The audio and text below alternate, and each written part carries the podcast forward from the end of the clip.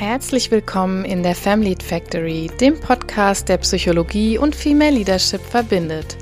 Mein Name ist Silke Rouge, ich bin Psychotherapeutin und Coach und ich möchte dir helfen, dich selbst besser zu verstehen, damit du mit einer guten Lebensqualität in Führung gehen kannst.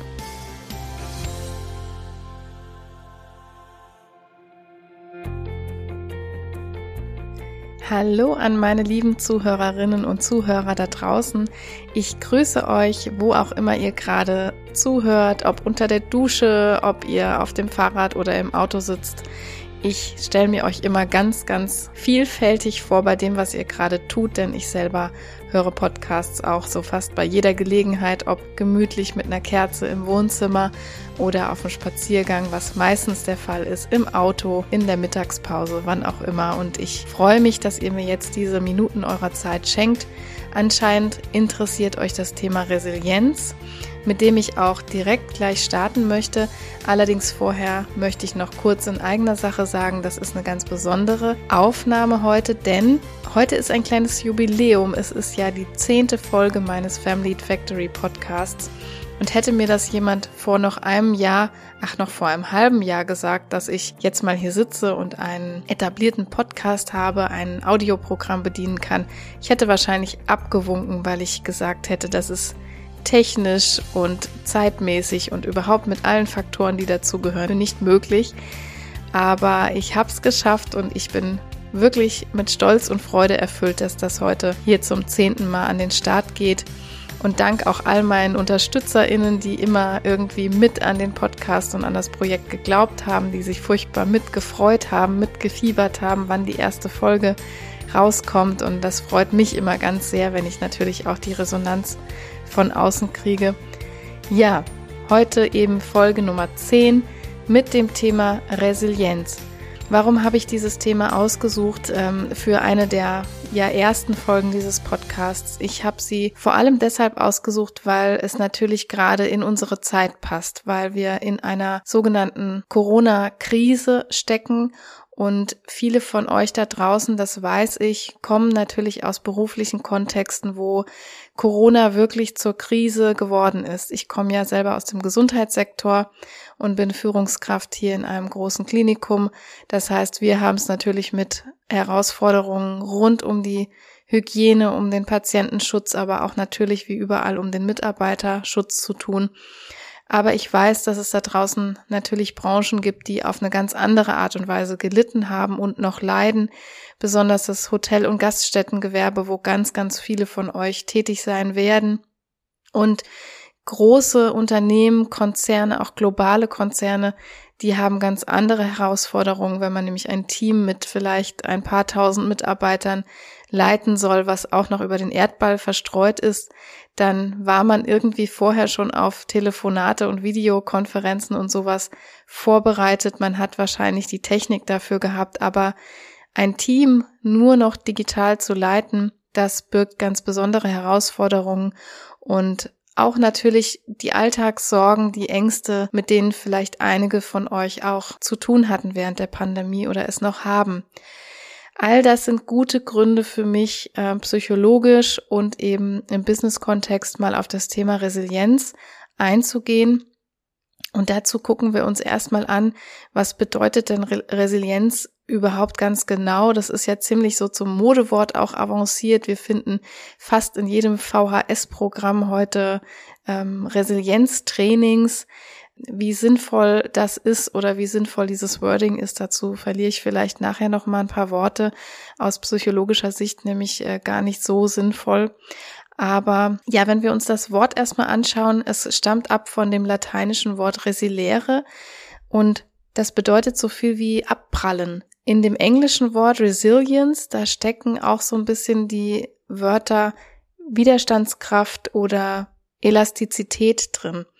Das sagt ein bisschen was aus über die Herkunft dieses Wortes eigentlich, denn Resilienz kommt überhaupt nicht aus der Psychologie äh, oder aus den äh, Geisteswissenschaften, sondern das kommt aus der Materialkunde und bezeichnete eben so Materialien, die, wenn Druck auf sie ausgeübt wird, sie wieder in ihren Ursprungszustand zurückversetzt werden.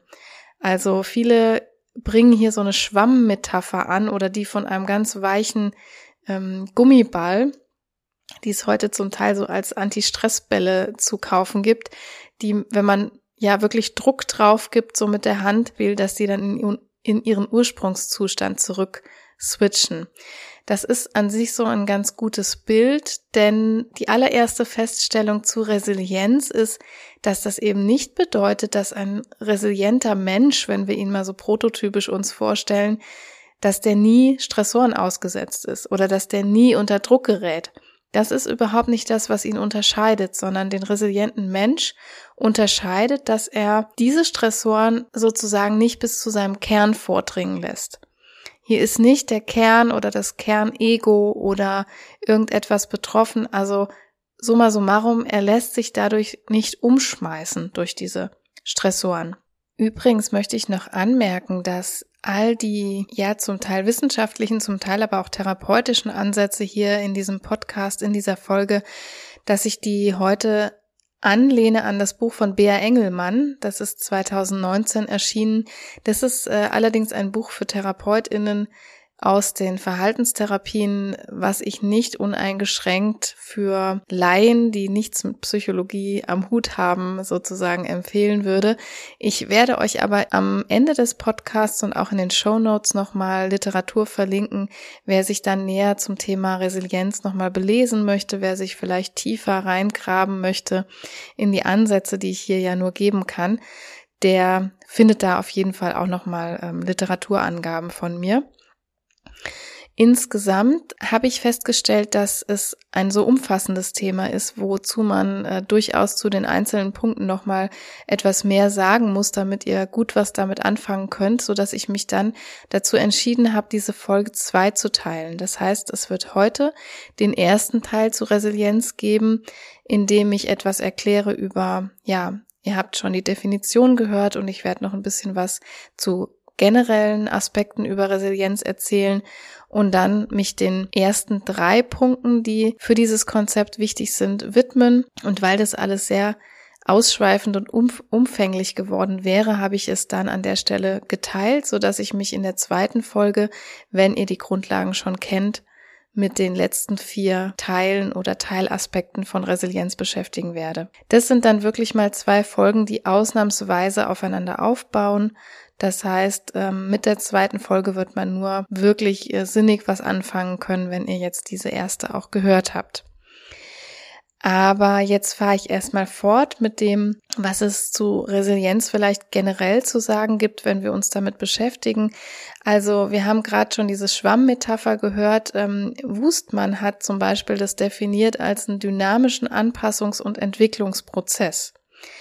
Also daran sieht man schon auch ganz gut. Ich habe vorhin angesprochen, ich finde diese Resilienztrainings nicht immer ganz sinnvoll gewählt, beziehungsweise ähm, sie suggerieren einfach dem oder derjenigen, die dieses Training besucht, wenn du diese Aufgaben, die hier im Training so mit euch gemacht werden, wenn du die nur regelmäßig und gut ausführst, dann bist du ein resilienterer Mensch am Schluss. Und das ist nicht die Vorstellung, die wir Psychotherapeutinnen von Resilienz tatsächlich haben. Denn um Resilienz zu messen, auf Deutsch gesagt, braucht es immer die Krise, braucht es immer den Stressor, braucht es immer die Belastungsfaktoren.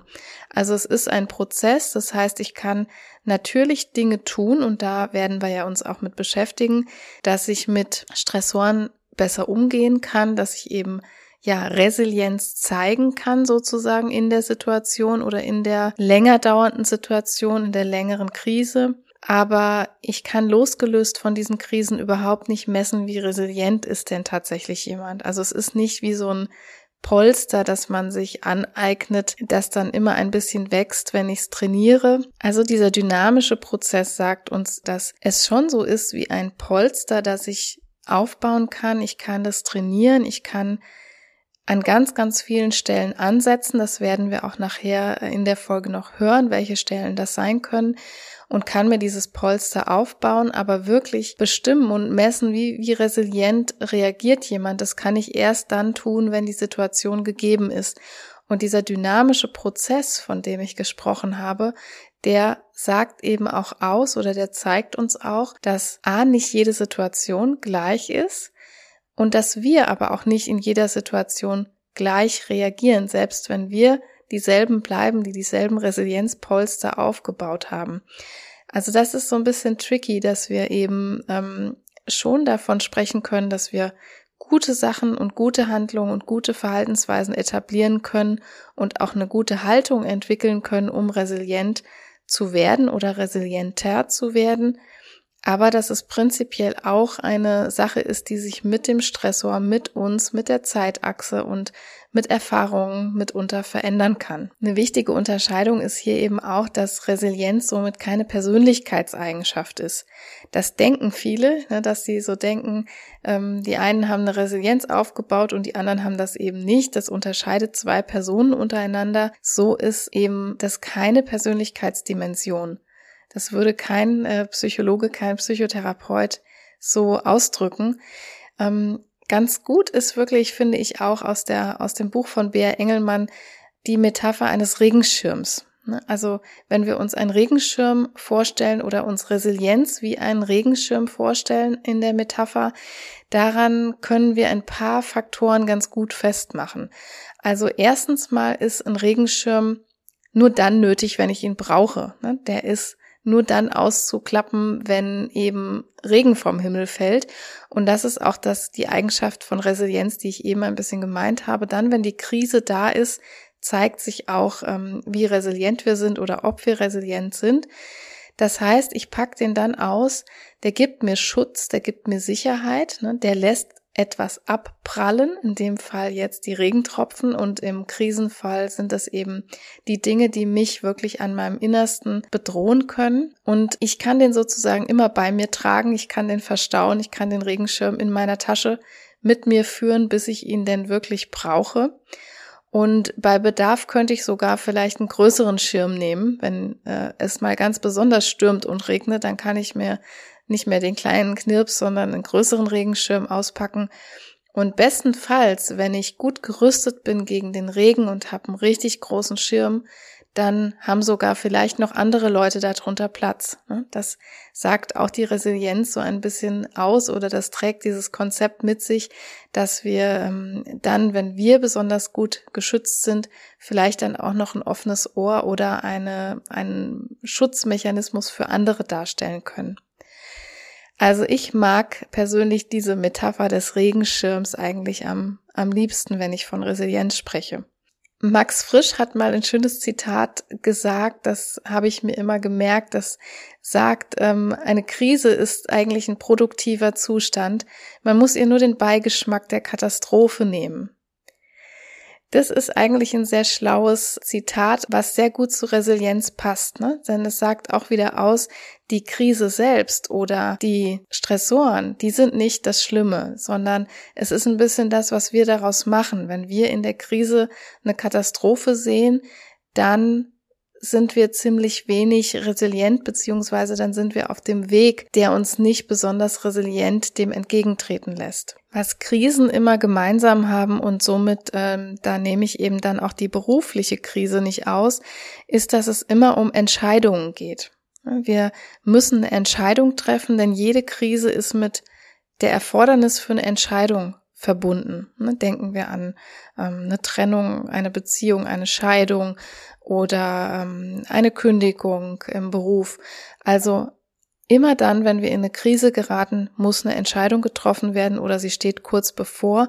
Und wir haben dann oft subjektiv das Gefühl, dass wir das nicht richtig bewältigen können, dass wir diese Entscheidung quasi nicht treffen können, dass wir derer nicht mächtig sind oder dass wir einfach hier subjektiv überfordert sind. Und oft gibt's dann kein Vor und kein Zurück. Oftmals äh, verharrt man dann in so einer Art Schockstarre, ja, wenn man so nennen will. Ähm, Depression ist natürlich auch im, im Grunde der Erkrankung sowas ähnliches. Die Antriebsstörung ne, sagt uns buchstäblich, da kommt jemand nicht vor und nicht zurück. Also der hängt sozusagen in so einer Kuhle drin und kann auch diese Entscheidung nicht treffen die Forschung belegt da zu diesem Thema, dass es wirklich immer auf die Bewertung dieses Stressors ankommt. Ne? Also wenn wir zu dem Max Frisch Zitat zurückgehen, ist es für uns eine Krise, also kann das auch ein produktiver Zustand sein, in dem wir uns entwickeln, in dem wir später wachsen, Im Rahmen der Corona-Pandemie wird oft davon gesprochen, ne, was ist unser Wachstum, wie kommen wir aus dieser Krise, wo entwickeln wir uns hin, was ist vielleicht äh, das Learning, was wir aus dieser Krise ziehen. Ist das für uns so eine Bewertung oder ist das die Bewertung einer Katastrophe? Empfinden wir Krise als Herausforderung oder empfinden wir Krise als Bestrafung vielleicht? Lazarus ist dazu ein großes Stichwort in der Psychologie. Lazarus hat so die wesentlichen Stressmodelle entwickelt und das ähm, Modell von Lazarus ist eben genauso aufgebaut, dass wenn wir uns einem Ereignis gegenüber sehen, dass wir dann erstmal eine sogenannte äh, Primary Appraisal nennt er das. Wir haben eine Erstbewertung, indem wir schauen und bewerten wir das als Gefahr oder bewerten wir das als eine Art Herausforderung oder einfach Aufgabe. Und dann machen wir noch so eine Secondary Appraisal, also eine Zweitbewertung, indem wir dann auf dem auf den zweiten Blick gucken, reichen meine Ressourcen, die ich im Hintergrund habe, dafür aus? Also kann ich das mit meinen Ressourcen bewältigen? Wenn ich das verneine, ne, also wenn ich auf dem Pfad bin, wenn wir uns so ein Flussdiagramm vorstellen, wenn ich auf dem Pfad bin, ich bezeichne dieses Ereignis als eine Bedrohung, da könnte mir irgendwas gefährlich werden oder da könnte was an mein Ego gehen zum Beispiel und in einem zweiten Schritt stelle ich fest, oh, subjektiv reichen meine Ressourcen dafür nicht aus, das zu bewältigen. Dann werde ich mit hoher Wahrscheinlichkeit sehr gestresst sein und sehr unter Druck kommen. Während ich, wenn ich das als Herausforderung betrachte und für mich entscheiden kann, ja, das ist zwar eine Herausforderung, aber meine Ressourcen, die ich im Hintergrund habe, die führen mich zu, einer zu, einem Bewältigungsmög zu einer Bewältigungsmöglichkeit, dann werde ich zu einer hohen Wahrscheinlichkeit ähm, nicht so unter Stress geraten. Also es geht letztendlich nicht um die Vermeidung von Krisen. Das wird zwar langfristig auch immer wieder der Fall sein, dass Krisen oder zumindest, dass ich das als Krise labeln muss oder labeln werde. Das wird seltener werden, je, je dicker mein Polster, je größer mein Schirm sozusagen ist. Aber es geht prinzipiell nicht um die Verhinderung von Krisen, sondern es geht wirklich um den resilienten Umgang mit diesen Krisen. Und von diesen Krisen, da können wir uns ja ähm, auch im Business-Kontext sehr, sehr viele Arten vorstellen. Es kann sein, dass wir in einem Job total unzufrieden sind, dass wir auf der Stelle treten oder dass uns jemand kritisiert, dass wir sehr viel Gegenwind, sehr viel Kritik bekommen, bis hin zu ähm, vielleicht arbeitsrechtlichen Maßnahmen bei der an, einen oder anderen.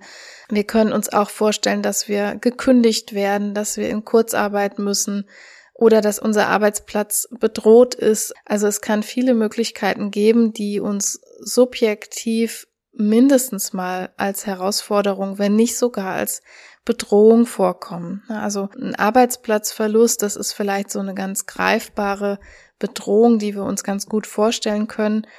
Und wenn ich da natürlich in die Bewertungsprozesse gehe mit, ähm, also ich empfinde das als sehr bedrohlich und äh, dann Gedanken entwickle, wie ich werde nie wieder irgendwo was finden, ich bin viel zu alt oder ich habe von nichts anderem eine Ahnung als das, was ich gerade mache, dann ist so dieser diese Erstbewertung schon mal auf jeden Fall bedrohlich ausgefallen. Und wenn ich dann noch zu dem Schluss komme, ich weiß überhaupt nicht, was ich hier jetzt mit der Situation anfangen soll, dann ähm, kann es natürlich sehr, sehr kritisch werden für unsere Verarbeitung und für den ganzen Prozess, diese, diese Krise jetzt zu bewältigen. Also wenn wir uns jetzt reinwagen in, die, in diese Krisenbewältigung, indem wir gucken, was kann uns helfen, wenn wir denn jetzt wissen, was Resilienz erstmal ist und wie, was kann uns jetzt helfen in einer Krisensituation oder eine, die wir so labeln, diese möglichst gut zu bewältigen, also möglichst resilient mit dieser Krise umzugehen.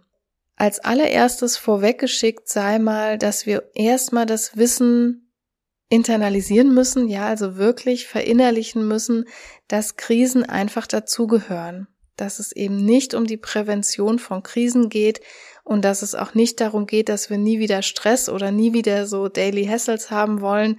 Das ist nicht die Lebensrealität, in der wir alle leben. Ne? Da müssten wir uns wirklich irgendwo konservieren und dürften keinen Kontakt mehr zur Außenwelt haben.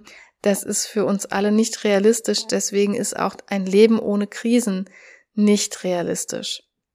Wir sprechen jetzt in der Psychologie, es gibt verschiedene Konzepte dazu, aber in der Psychologie spricht man von den sieben Säulen oder den sieben Wegen der Resilienz. Ich schätze, das werden auch alle schon mal gehört haben, die in irgendeiner Art und Weise so ein Resilienztraining oder sowas in der Art gemacht haben, weil das natürlich eine Struktur ist, die auch gerne mal in so modularen Programmen aufgegriffen wird, indem man sich dann so einen Baustein nach dem anderen anschaut und Prinzipiell ist das auch nicht verkehrt. Also ich möchte auch solche Programme hier überhaupt nicht prinzipiell verteufeln. Man muss nur, wenn man die Definition von Resilienz jetzt richtig verstanden hat, aufpassen, dass man es eben nicht als so eine Art Trainingsprogramm versteht. Ne, bei einer Entspannungstherapie zum Beispiel ist das was ganz anderes, weil da habe ich wirklich Trainingseffekte und da kann ich davon ausgehen, wenn ich das in so einem Kurs gezeigt bekomme und man bringt mir die Technik bei und dann gehören ganz viele Wiederholungen dazu, Verhaltensgewohnheiten zu entwickeln. Ich mache das dann vielleicht morgens und abends einmal 20 Minuten, integriere das in meinen Tag und wenn ich das wirklich über mehrere Wochen jeden Tag mache, dann lässt sich forschungstechnisch ganz gut belegen, dass Entspannungstherapie wirklich auch sehr viel bringt. Da habe ich Trainingseffekte und ähm, kann sozusagen immer eine höhere Entspannungskompetenz aufbauen und das kann man auch am Hautleitwert etc. alles messen. Also das ist so ein typisches Trainingsprogramm. Und bei Resilienz muss ich jetzt eben schauen, dass ich einfach die Bausteine der sieben Wege, die es da gibt oder der sieben Faktoren, die es gibt, für mich angehen kann und ähm, schaue, wo kann ich am besten was verändern. Und ähm, wenn mir diese Bausteine bekannt sind, dann kann ich mir immer wieder unter einem anderen Gesichtspunkt angucken, wo sind für mich jetzt vielleicht Handlungsmöglichkeiten, wo kann ich mir selbst was Gutes tun, um in der nächsten Krise da Handwerkszeug zu haben. Fangen wir vielleicht mal an und es geht mit der Selbstbestimmung los. Der erste Punkt oder der erste Faktor, die erste Säule der Resilienz ist die Selbstbestimmung. Dabei geht es darum, über sein Leben zu bestimmen oder was so eine zweite Bedeutung ist, was ich ganz schön finde, ist ja zu fragen, was ist denn eigentlich meine Bestimmung? Ja, unter Selbstbestimmung, also einmal die Bedeutung, ich will selber über mein Leben bestimmen und die zweite Bedeutung, was ist hier eigentlich meine Bestimmung? Was sind vielleicht meine Werte, nach denen ich lebe und wofür bin ich eigentlich da? Selbstbestimmung hat demnach immer ganz viel mit auch Selbstkontrolle und Kontrolle über das eigene Leben zu tun. Das ist für uns Menschen psychologisch gesehen einer der essentiellsten Punkte, die wir überhaupt im Leben haben. Ähm, das hat für viele was mit Autonomie zu tun, aber vor allem mit dem Aspekt der Kontrolle eben, wenn ich selber das Gefühl habe, ich weiß, wo ich hin will. Ich weiß zum Beispiel, was meine Bestimmung ist und ich gehe meine Wege gezielt in diese Richtung. Ich suche mir aus, was ich machen möchte. Ich bestimme über mein zukünftiges Leben. Dann vermittelt mir das ganz, ganz viel Kontrolle, sprich das Gegenteil von Unsicherheit. Und wenn ich sehr viel das Gefühl über Kontrolle und Selbstbestimmung habe, dann bin ich ein Mensch, der in Krisenzeiten ganz, ganz anders mit so einer Krise, mit so einem Druck auf die eigene Person oder auf die eigene Situation umgehen kann.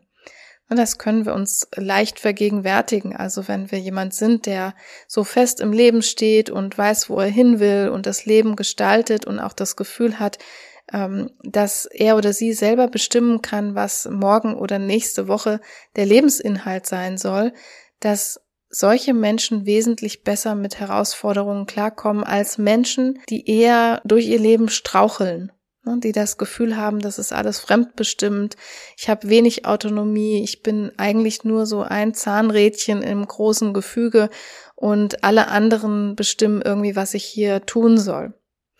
Also das ist der erste große Aspekt und da fängt eigentlich die Reise zur Resilienz, wenn man sie so bezeichnen möchte, für manche auch so ein bisschen an, denn ähm, weil es eben so ein essentielles Motiv ist, das Motiv nach Kontrolle, das Motiv nach Selbstbestimmung.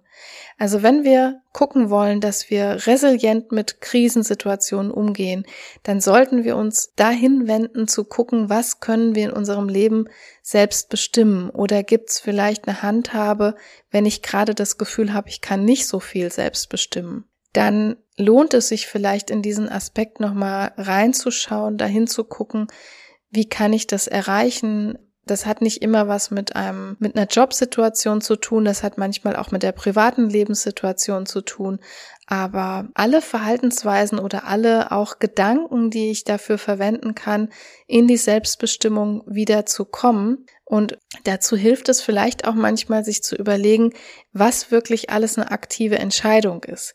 Also zum Thema Selbstbestimmung ähm, erarbeite ich auch ganz oft mit PatientInnen dass sie erstmal gar nicht begreifen, wie viel Handlungsspielraum, wie viel Freiheitsgrade sie tatsächlich haben. Ne, dass es oft subjektiv ganz anders aussieht, dass einem alles wie festgetackert vorkommt und ähm, dass es in Wirklichkeit aber oft auch daran liegt, dass wir diese Entscheidung nicht treffen. Denn die Freiheitsgrade und die Entscheidungsmacht, die gibt natürlich uns auch immer eine Eigenverantwortung. Die haben wir nicht immer ganz so gerne, wenn wir ehrlich sind. Ja, also das wäre so mein äh, Anstoß für das Thema Selbstbestimmung, das eben die erste Säule aus der Resilienzforschung darstellt. Und der zweite Faktor, den ich heute noch vorstellen möchte, das ist der Coping-Faktor. Also Coping heißt eigentlich so viel wie Bewältigungsstrategie. Ähm, das soll jetzt heute der, äh, der zweite und letzte Faktor sein, denn ich sehe, wir schaffen es sonst mit der Zeit nicht so gut. Ich äh, mache dann lieber nach dem Coping-Faktor erstmal den Cut, so dass wir in der nächsten Teilfolge dann auf die anderen Säulen der Resilienz nochmal näher eingehen können. Denn äh, ich glaube, das ist sinnvoller, als wenn wir das jetzt hier alles so kurz mit einem Satz abhandeln und ihr wisst nachher gar nicht so richtig, was damit anzufangen. Ja, mit Coping ist also das Problembewältigungsverhalten gemeint und Coping ist einfach ein ganz wichtiger Faktor, damit wir, wenn die Krise kommt oder wenn die belastende Situation kommt, damit wir konkret Handlungsstrategien gelernt haben oder an der Hand haben, wie wir mit so etwas umgehen können. Das Coping wird nochmal eingeteilt. Wir können entweder sehr problemorientiert copen. Das heißt, ich gucke dann, ähm, zum Beispiel, was für ein Handwerkszeug brauche ich dafür? Welche Technik brauche ich dafür? Ich kann mir also so ein Beispiel für etwas ähm, wären zum Beispiel Memotechniken. Ne? Wenn ich ähm, erlernen will, wie bewältige ich dass ich mir schlecht Dinge merken kann, dann könnte ich mir so eine Technik aneignen. Oder wenn ich merke, ich habe ein Problem mit dem Zeitmanagement, dann könnte ich zum Beispiel sowas wie ein Bullet Journal führen oder könnte so eine ähm, Zeitmanagement-Technik für mich anwenden, eine Problemlösetechnik kann ich anwenden. Also das sind so ganz problemorientierte ähm, Strategien, die ich verwenden kann, wenn ich gezielte Probleme sehe und kann mir dafür ja Techniken antrainieren im weitesten Sinne. Also das ist dann sehr darauf bezogen und demgegenüber stehen so emotionsregulierende Techniken.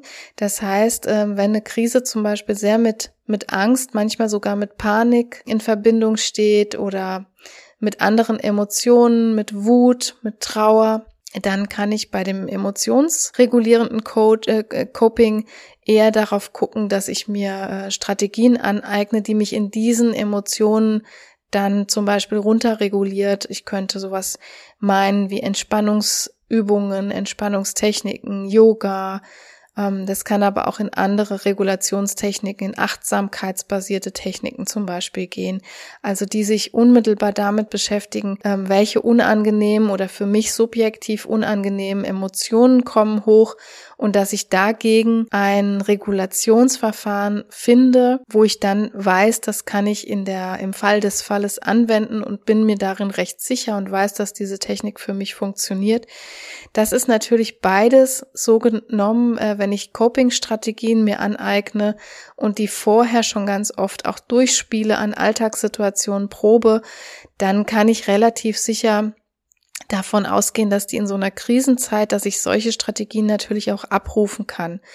Das wäre im weitesten Sinne so etwas, was in einem Resilienztraining auch wirklich als ein Trainingsfaktor bezeichnet werden kann. Also das sind Techniken, die ich einüben kann, die ich trainieren kann, die ich sogar auch steigern kann mit Wiederholungseffekten und ähm, die mir dann unmittelbar helfen, wenn ich vor einer Herausforderung stehe, wenn ich zum Beispiel von meinem Chef, von meiner Chefin angeschrien werde, dann entwickelt sich vielleicht sowas wie Wut, weil der hat damit natürlich die Grenzen meiner Integrität übertreten und ähm, wenn ich dann eine Strategie vorher mir angeeignet habe, Wut konstruktiv zu regulieren zum Beispiel, dann ist das etwas, das kann ich dann anwenden und es wird mich nicht in eine existenzielle ähm, Krise stürzen an der Stelle, ne? wenn auch psychisch existenziell, aber das kann schon durchaus bei wenig resilienten Menschen auch so sein, dass sie das richtig umwirft.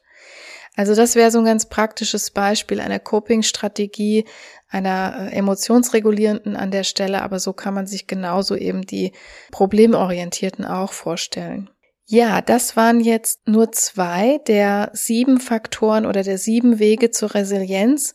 Und wie schon angekündigt, werde ich nächste Folge eben bei dieser zweigeteilten Version hier dann auf den Rest, auf die restlichen fünf Strategien eingehen oder auf die restlichen fünf Säulen eingehen.